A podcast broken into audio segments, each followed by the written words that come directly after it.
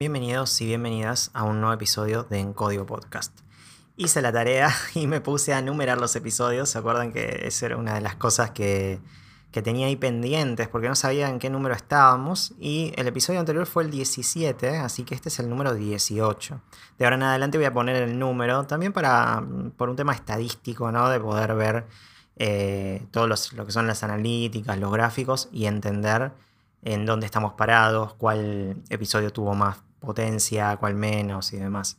Y hablando de eso, en Reddit publiqué eh, los episodios del desafío, ¿no? empezando por el 15, que es el día 1 al 20, porque el anterior era un poco explicar acerca de este desafío que estaba haciendo, pero no era el desafío en sí, ¿no? así que me pareció más relevante publicar el episodio 15 hasta el 17, ¿no?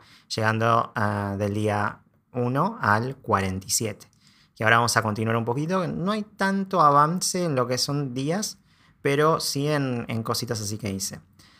Por lo cual, eh, lo publiqué en Reddit, en el grupo de DevSarks, y la verdad es que como que el primer episodio tuvo bastante relevancia, llegó a 33 reproducciones, al menos en el momento en el que estoy dice, grabando este podcast, quizás después llegue a más. Y después los otros tuvieron una caída fuerte, cayeron entre 10, 5, 5, a 10 reproducciones, ¿no? Los, dos, no en total, pero cada uno más o menos ese número. Y entiendo en que parte eh, esto tiene que ver con este karma que sufre, ¿no? La, esta, esta, maldición que sufren los primeros episodios de cualquier cosa, ¿no? Cuando estamos mirando un tutorial en YouTube, vieron que de repente un curso, no sé, que tiene 20 videos, el primer video tiene un montón de visitas y después empieza a decrecer a medida que va pasando eh, clase clase, ¿no? Porque hay mucha gente que se va o mucha gente que consiguió lo que necesitaba en el primer día. Yo entiendo que esto no es un curso en sí, por lo cual la gente viene a escuchar. Puede ser que haya mucha gente que simplemente no le haya gustado en mi locución o, el desafío en sí, o haya pensado, vino con una idea y se fue con otra completamente distinta. Eso es perfectamente eh, loable, ¿no? Lo interesante es que sí me subieron un poquito los seguidores en este momento. A ver, ya les digo cuánto tengo. Tengo 123 seguidores en Spotify. Eh, estas cifras no se suelen dar en los podcasts porque, bueno, nada, son datos privados que te brinda Spotify y no están públicos. Pero a mí, como me gusta ser transparente, eh, además somos un nicho, tampoco voy a mentirles, ¿no? No tenemos millones de seguidores ni nada por el estilo. Eh, por lo cual entiendo también que eh, tener poquitos seguidores tampoco es motivo de, vergüenza. Al contrario, es increíble que 123 personas me estén eh, escuchando o al menos se enteren de que sale un nuevo podcast como se estarán enterando ahora mismo. Pero bueno, la audiencia va creciendo de a poquito, así que está, está bueno me, anima a seguir con el proyecto y yo les había dicho que mientras al menos una o dos personas escuchen cada podcast, para mí es más que suficiente.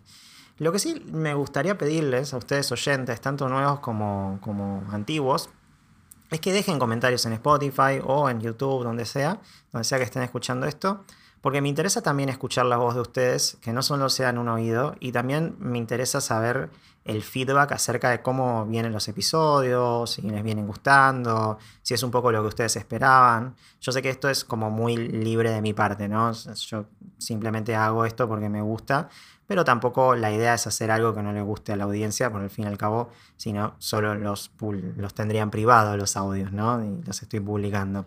Por lo cual me interesa entretener en materia de Python y, eh, bueno, en materia de programación, por supuesto, porque esto es en código podcast.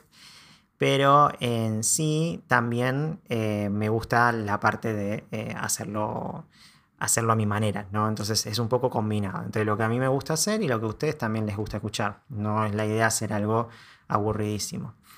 Que por cierto, me puse a buscar, porque la idea de este podcast cuando lo creé era justamente hacer algo que quizás no veía mucho, al menos en Spotify, en lo que es podcast.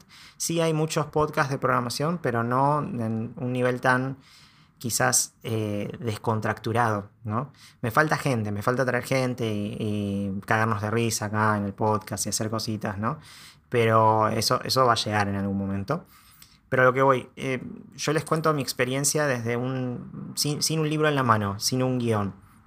De hecho, ustedes muchas veces escuchan que yo digo eh, y lo intento evitar a toda costa, pero es como una forma de pensamiento porque estoy improvisando todo. En este momento estoy hablando de lo que se me viene a la cabeza, más o menos con un guion mental de, que no sería un guion, sino sería más una serie de tópicos que tengo en la cabeza que planeo hablar por el podcast. ¿sí?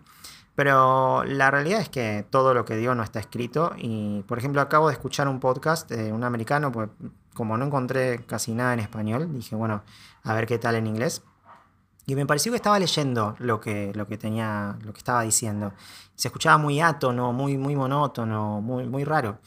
Y la verdad es que entiendo que desarrollo y sistemas en general son materias exactas, ¿no? Son áreas en donde uno tiene eh, es binaria, ¿no? La cuestión, nunca, nunca mejor dicho. Eh, o, no, o anda o no anda un programa, o las cosas, una variable tiene una única forma de declararse en cada lenguaje de programación.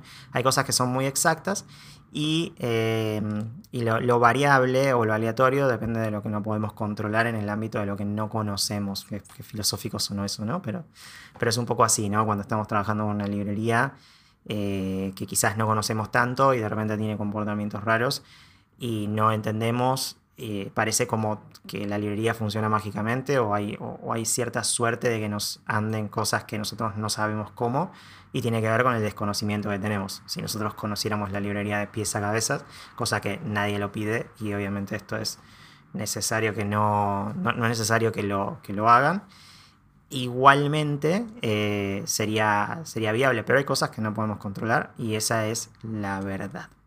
Así que bueno, les decía, me puse a buscar podcast de Python, principalmente porque es como el tema que más me interesa. En podcast de programación había buscado, eh, salvo el de Dev Rock Podcast, eh, no encontré ninguno que sea igual de desestructurado, o sea, no, no, no, no vi ninguno así.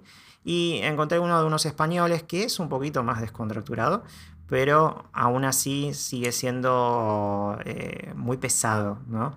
Por lo cual, a ver, puede ser un sesgo cognitivo, puede ser que estén escuchando esto y les resulte súper pesado, por eso necesito que me escriban en comentarios, por eso necesito que, me comenten a ver qué les parece todo esto, porque si bien no tengo una cantidad de visitas muy copadas, esa es la realidad, sí son copadas en sí mismas cada visita. No sé si me explico. O sea, pues capaz que no tengo 100 reproducciones por episodio, pero la de las 50, 40, 50 que suelo tener, esas personas nadie dice nada, son fantasmas. Entonces me gustaría que ustedes, oyentes, se sienten y hagan, les hago como el, llamado a la acción, ¿no? Eh, comenten, cuenten sus experiencias también, cuéntenme lo que ustedes quieran, o pongan un emoji, no sé, lo que sea, pero generen esa interacción que a mí me permita saber que están ahí y que eh, me escuchan y les interesa lo que, lo que les estoy comentando y no se van a los 40 segundos, ¿no? que me parece que es el número en que Spotify me, define una reproducción. Porque yo no tengo suficientes métricas para medir si ustedes están realmente interesados en el, en el contenido que hago. Por lo cual, vamos al lío. Em, el desafío Python, ¿sí? Eh, ah, a modo de conclusión, todavía no encontré ningún podcast así de, programación que sea descontracturado y súper relajado, pero bueno, voy a seguir en la búsqueda. Si ustedes conocen uno, tírenme un comentario. Entonces, desafío Python. En principio, el, episodio pasado fue del día 39 al 47. Hoy, eh, a ver, 47, 48. Sí, hoy va a ser del 48 al...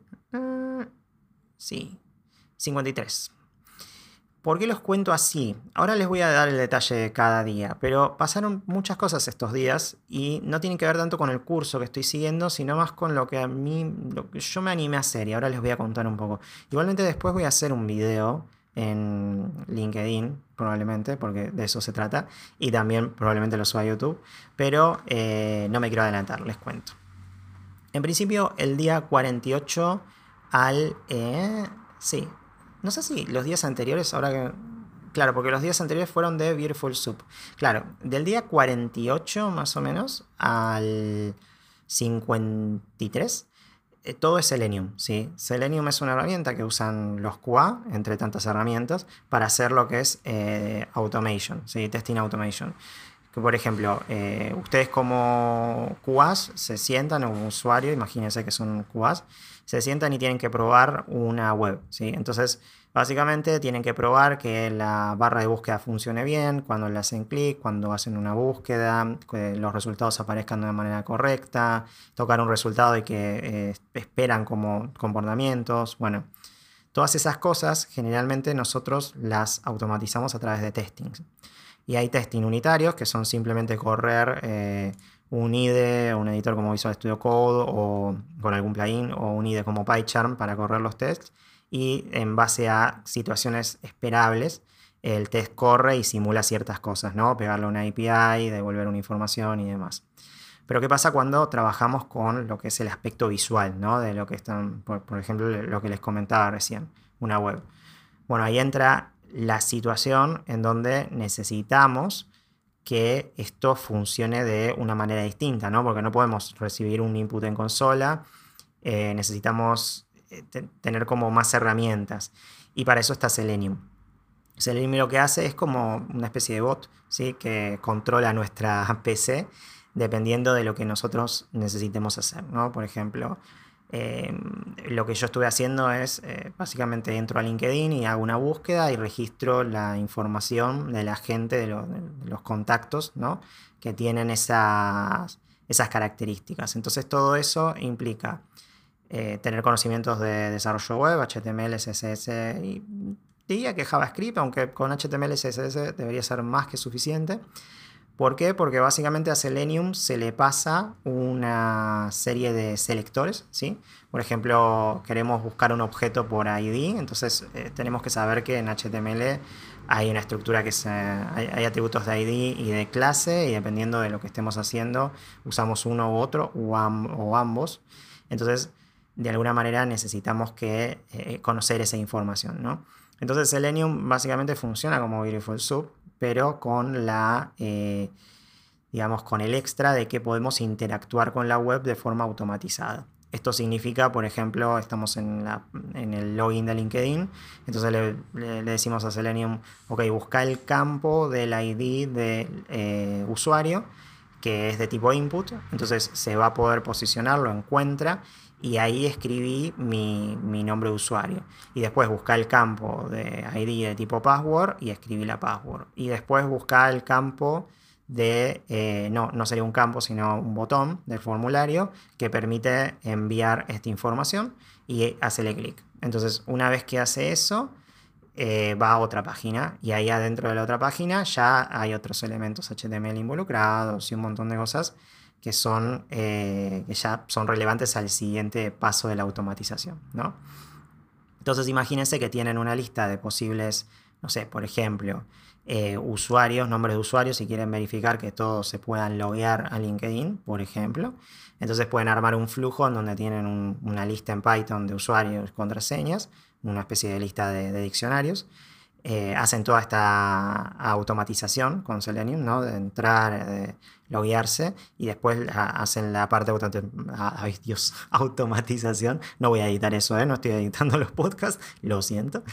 Eh, automatización para poder hacer el logout. Una vez hacen el logout, vuelven a la página de login y van a iterar por cada uno de los usuarios. Entonces pueden tener 10 acciones de login y logout eh, y comprobar que esos usuarios estén funcionando bien. Y todo eso lo pueden hacer en cuestión de, eh, supongamos, 15 segundos, ¿no? Depende mucho de la carga de la web y, las, y que los elementos se carguen antes de que los llamemos. En eso hay mucho, muchísima ciencia, hay que tener mucho cuidado. Eh, es muy común, digamos, pedir un elemento que todavía no se cargó en la web y que ese elemento sea nulo. Es perfectamente normal, así que hay que tener cuidado con eso. Y básicamente eh, esto nos permite cómo hacer estos test automatizados en segundos de cosas que capaz nos pueden tomar 10 minutos hacerlas a mano y por supuesto eh, pueden conducir a errores humanos. ¿no? Entonces al haber un bot que resuelve esto de una manera mucho más sencilla, eh, básicamente nos, nos, resuelve la vida. Bien, entonces para lo que es el curso ¿no? de los 100 días de código, la realidad es que yo me puse a ver un poco de cómo era Selenium, la introducción y demás, pero no hice los proyectos que eh, aparecen en estos días, porque básicamente me aburrían, la verdad. Y además quise armar algo más copado con, mis cosas para ver qué salía. Y ahora, ahora les voy a contar sobre eso. Entonces, en principio, el día 48, ah, Selenium WebDriver Browser and Gameplay Bot. Pausa para tomar agua, denme un segundo. Dios, antes, antes editaba o no quería tomar agua para poder hacer el podcast de golpe. Ahora ya estoy súper relajado, no me importa nada. Total, no me, van a, no me van a acusar por la calidad y un poco de agua no hace mal a nadie. Al contrario. Bueno, em, les decía, eh, acá es donde se empieza a entender Selenium, más o menos hace una introducción de todo lo que, lo que implica hacer una automatización y eh, se agarra Cookie Clicker, la versión más vieja. Eh, para los que no lo conozcan, Cookie Clicker es básicamente una galleta que se hace clic, se ganan otras galletas y con esas galletas se compran eh, básicamente mejoras que permiten que tengamos galletas, un promedio de galletas por segundo, y así es un, es un clicker incremental, básicamente. Entonces, eh, básicamente lo que hace la chica es armar la automatización en Selenium para que se clique, se haga clic en la galleta y después se compruebe si tenemos suficiente para comprar una mejora, entonces lleva el mouse a, la mejora, compra y después sigue cliqueando la galleta. Es un poco eso. Es entretenido, pero no me llamó la atención para hacerlo yo, por lo cual, nada, no lo armé. Después, en el día 49, eh, automatiza las Job Applications de LinkedIn, que eso es medio peligroso porque LinkedIn detecta estas cosas y si bien es posible, puede ser que eh, les meta algún tipo de de, multa o, los detecte como bots, entonces les ponga captchas y les rompa un poco el flujo, ¿no? Así que tengan cuidado con eso. Básicamente lo que hace esta chica es meterse a LinkedIn, se loguea y eh, va a la parte de Show Applications y vieron que hay dos formas de aplicar ¿no? a los trabajos. Una que es la de LinkedIn, que es la mejor para mí, que básicamente lee tu perfil de LinkedIn y ya lo envía.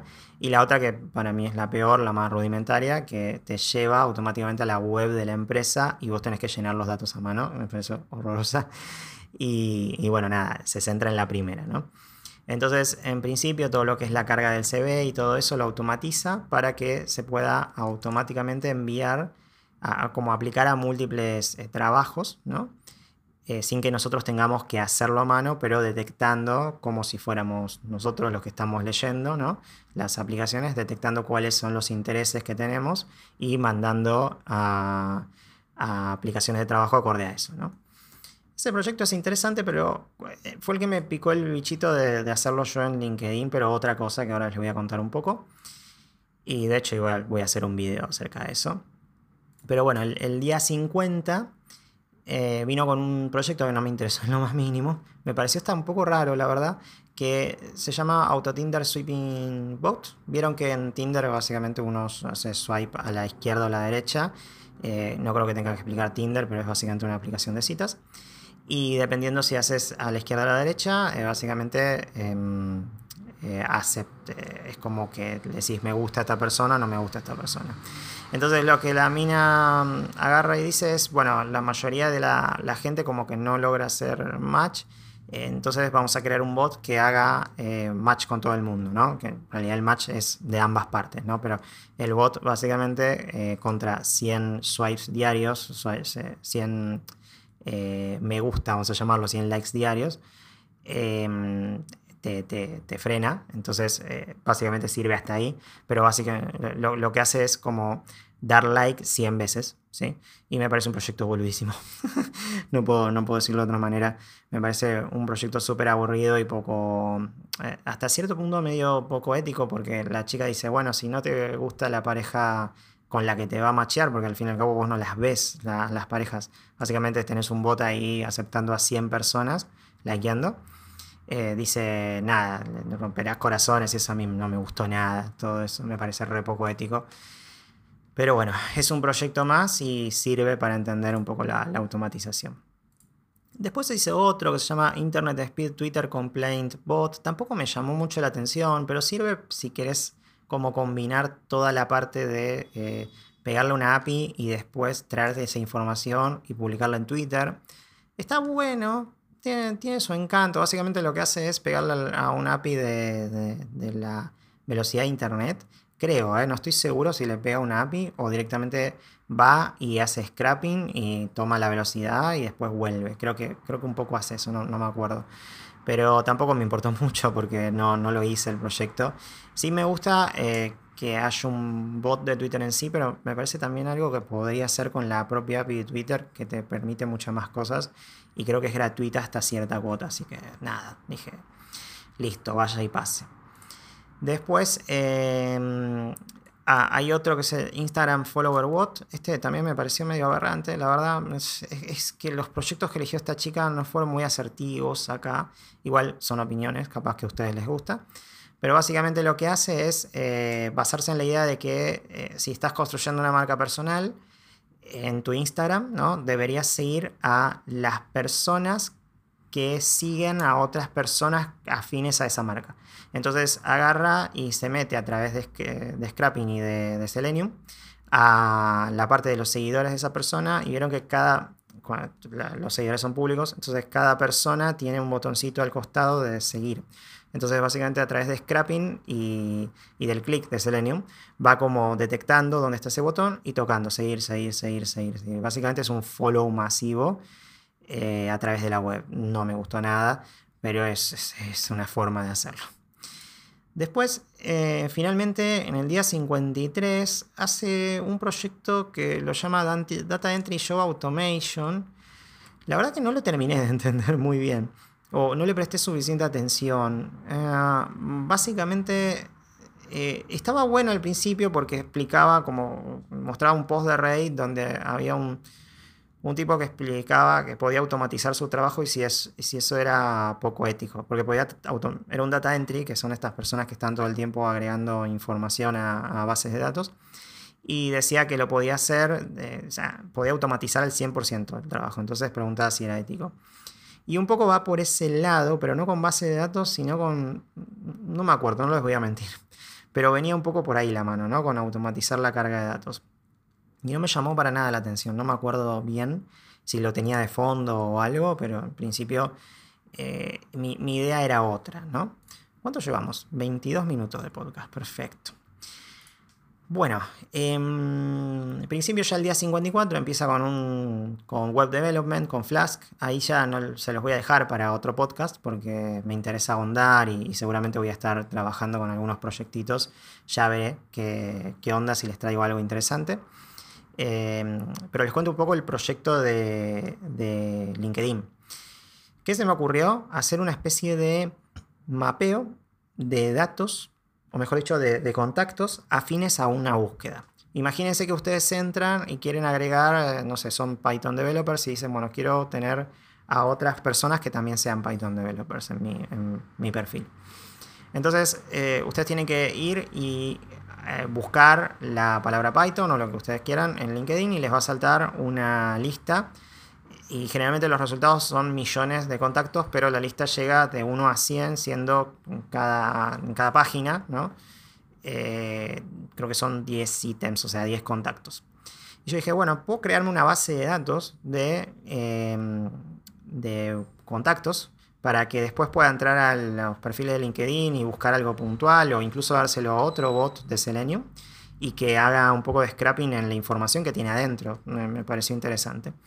Entonces empecé a, trabajar con eso, hice el login automático de LinkedIn y después de eso agarré y empecé a mirar eh, todas las eh, eh, la parte de HTML ¿no? que, que estaba involucrada con los elementos que hacían que pueda hacer una búsqueda en LinkedIn. Empecé como desde la página principal, tocando el cuadro de búsqueda.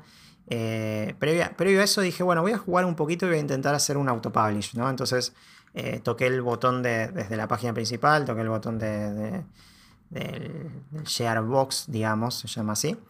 Y después lo hice dormir dos segundos porque si no, no se termina de renderizar todo lo de la página.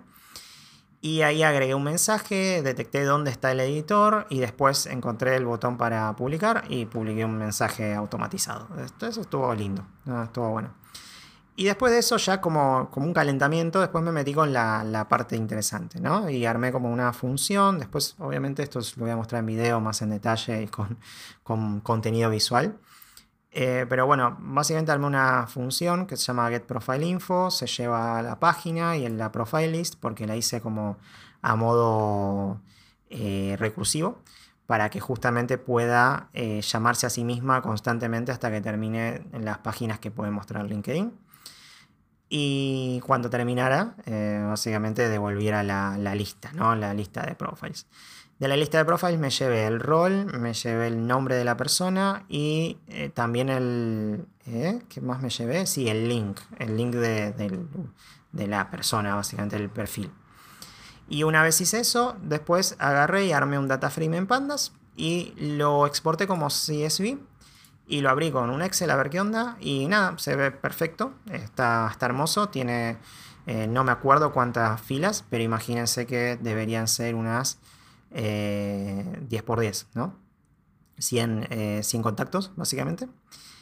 Eh, y en principio me, gustó bastante, me, gustó un montón el proyecto porque le veo como cierta escalabilidad, incluso puedo como hacer otra parte más en el bot que se meta a cada uno de los perfiles porque al fin y al cabo tendría la URL y empecé a escarbar información y la verdad es que me, encantó como la, la, dinámica y lo interesante que era esto. nada, los proyectos que, que tenía esta chica la de los 100 días de código me, me resultaron súper aburridos, la verdad.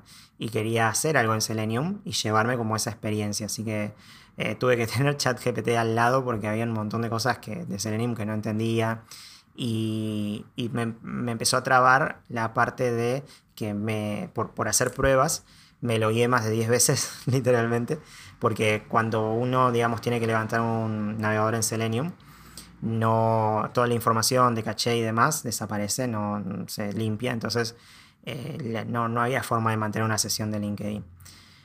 Entonces, eh, ¿qué pasa? En el login número 10, LinkedIn me empezó a pedir eh, cosas de seguridad, ¿no? De tipo captcha y esas cosas, pero no era un captcha normal, era un captcha del estilo, en esta imagen, o sea, en cinco pasos, mostrame las imágenes que sean iguales. Y después en la parte de audio, cuáles de todas estas todos estos audios son animales y era un tema. Y te llevaba, no sé, tres minutos con todo por reloj resolver esas cosas. Era, era un infierno. Pero más allá de eso, lo peor era que paraba el bot, porque el bot estaba esperando que después de loguearse vaya a la página principal y pueda hacer la búsqueda. ¿no? De, de, esto. Entonces cuando intentaba hacer la búsqueda me explotaba porque no encontraba los elementos porque justamente estaba en una pantalla de, seguridad. Entonces, eh, hablando con un amigo, con Fran, muy amigo mío, que él tiene como experiencia en Selenium y demás, me dice, ¿y por qué no probaste el tema de, ¿cómo, era? A ver, lo voy a buscar acá, WebDriver Wait.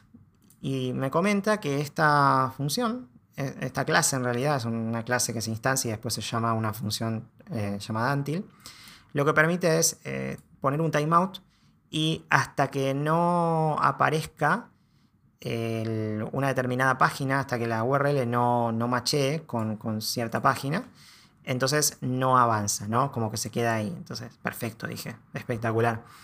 Lo que puedo hacer es ponerle un login wait time de 60 por 5, porque son segundos por, eh, porque son segundos, básicamente. Entonces dije, bueno, 5 minutos y eh, mientras tanto va a quedar, Selenium se queda escuchando hasta que yo pueda cambiar de página. Espero que no les haya, los haya perdido la explicación. Después cuando muestre, lo muestre en video va a ser más, más específico, más intuitivo. Pero bueno, lo importante de esto es que hice que escuche la página de feed de LinkedIn.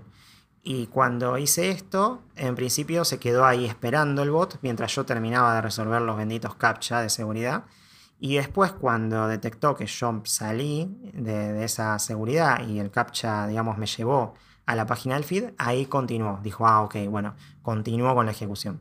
¿sí? Es eh, como el famoso async await, ¿vieron? De que se queda esperando hasta que termine esa línea eh, de una forma como sincrónica de, poder eh, andar y hasta que no pase esa línea tiene que esperar el programa. Bueno, fue un poco así. Y me encantó, me encantó porque eso me permitió poder continuar con el bot diciéndole a LinkedIn que era un humano, lo cual me encantó. Así que bueno, en principio el proyecto funcionó muy bien, lo tengo en Python Practices todavía, por lo que veo lo tengo medio azul, así que hice algún cambio y tengo que eh, meterle nuevas, eh, nuevas actualizaciones, por lo que estoy viendo. Pero en principio funciona, funciona perfecto. Genera esto de, de, LinkedIn. Genera los links, el usuario, el nombre usuario y la, el rol.